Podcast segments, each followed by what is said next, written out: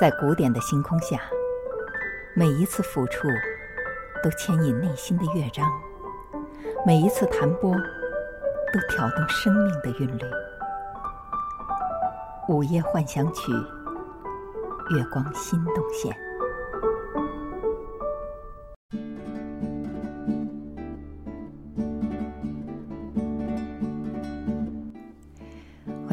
古典音乐的世界。我一直想在我的节目里说说吉他，我不会弹，但是却觉得和吉他很亲近。年轻的时候觉得弹吉他的人很酷，人到中年，更觉得吉他的声音像一位朋友，因为他不经意的在耳边喃喃的细语。不是有这样的话吗？说我们能够倾听，正是因为他不在乎我们的倾听。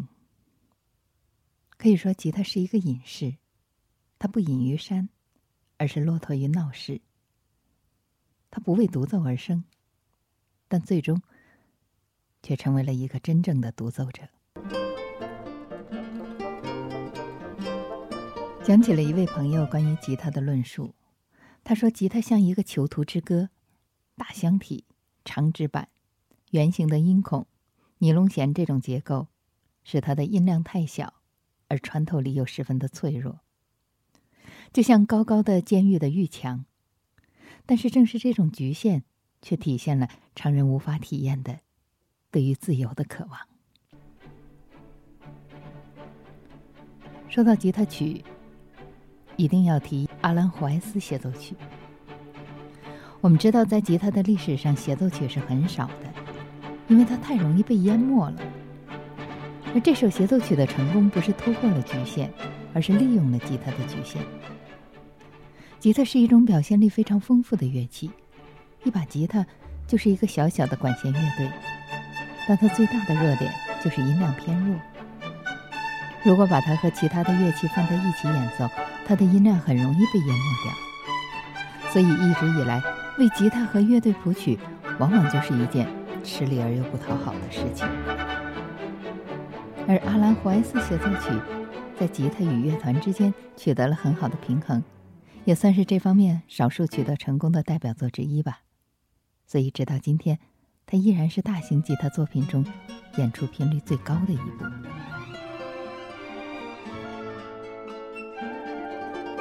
阿兰·胡埃斯是马德里南部附近的一个小镇，也是那片干燥的高原上唯一拥有茂密的树木和清泉的高原绿洲。从16世纪以来，阿兰·胡埃斯就是西班牙王室的度假胜地。阿兰·胡埃斯协奏曲的作者罗德里戈，1901年出生在西班牙的萨贡托，他是家中十个孩子中最小的。三岁的那一年，一场流行性的白喉在他的家乡蔓延，罗德里戈死里逃生，但从此双目失明。一九二七年，罗德里戈离开他的故乡，到法国拜作曲家杜卡为师，而杜卡对他的评价则是：“他是我见过的最杰出的西班牙音乐家。”罗德里戈的风格别人无法取代，人人一听便知，安宁中一往情深，和谐中色彩斑斓绚丽。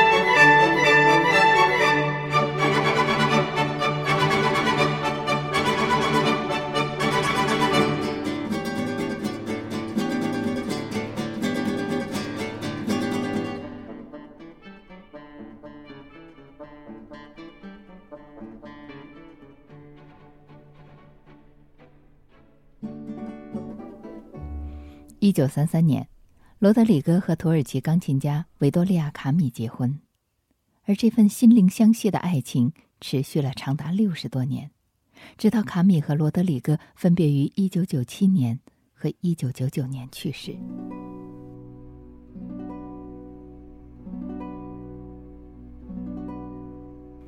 一九三九年的冬天，罗德里戈离开妻子，回到自己的房间，在幽暗中摸索吉他，弹响了阿兰·霍埃斯协奏曲第二乐章的开头部分。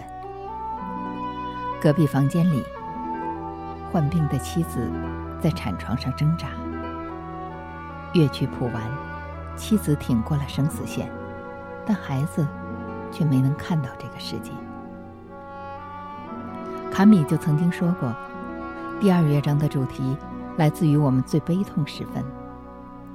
按照著名的吉他大师佩佩罗梅罗的分析，音乐表现了罗德里戈复杂而又痛苦的心情。有时候，音乐变得相当柔美，充满着爱，仿佛是对妻子和孩子的关切；然后又变得充满了愤怒，仿佛是责怪上帝为何要夺走孩子的生命。但同时，又很畏惧，似乎在祈求上帝不要带走自己的妻子。随着节奏逐渐减弱，音乐也仿佛变成了一种无声的哭泣。柔弱的旋律像是在寻求上帝的帮助，而最后在全体合奏时，所有感情完全释放。不仅是罗德里戈在向上帝倾诉，似乎上帝也在对他讲话。感情的大爆发之后，音乐中流露出了一种坦然的宁静。罗德里戈接受了上帝的安排。当吉他奏出上升和弦音节时，仿佛看到婴儿的灵魂，轻盈的升上了天堂。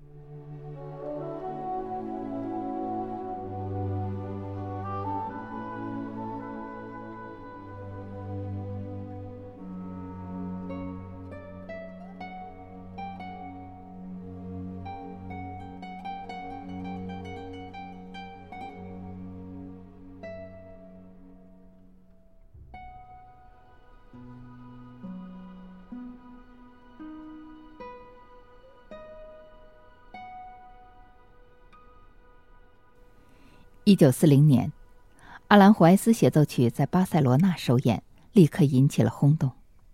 它的旋律通俗优美，毫无故作高深之处，同时一点也不流于轻浮。他在置身悲痛中，仅仅依偎尘世中的爱情与幸福，在艰难时事里，依然坚信着上帝的应许。这似乎也暗合了这个国家和人民。面对巨大历史伤痛时的那种心情吧。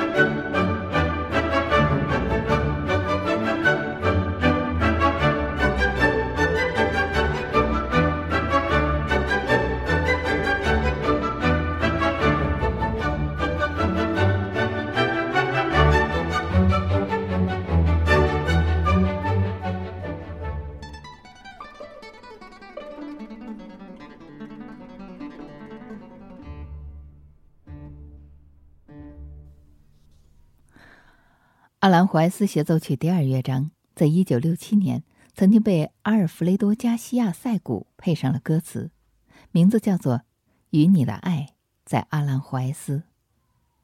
很多著名的歌唱家，如多明戈·莎拉·布莱特曼等，都曾经演唱过这首歌曲。这首歌曲就如同《阿根廷别为我哭泣》《别了英格兰玫瑰》一样，在表达个人情感的同时，具有了一种超越性。我们来听听他的歌词吧。阿兰怀斯，梦幻与爱情之地，花园中的水晶喷泉，好像在与玫瑰们轻声低语。阿兰怀斯，今天，那被风扫颜色已失的枯叶，恰正是我们曾经浪漫的见证。我，却无缘无故。将他遗忘，阿兰怀斯，我的爱，你和我。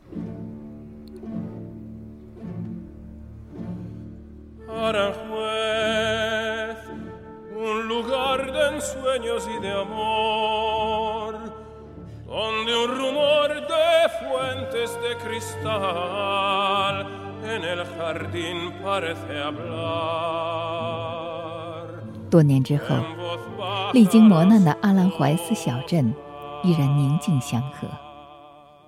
而每到整点，小镇的钟声都会响起阿兰怀斯协奏曲第二乐章的开始句。罗德里戈也比其他大师都更能代表西班牙的音乐，因为这是一个真正的寓于民间的伟大坚强。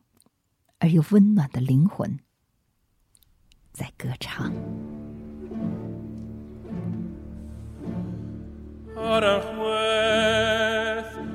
Un lugar de ensueños y de amor, donde un rumor de fuentes de cristal en el jardín parece hablar en voz baja las.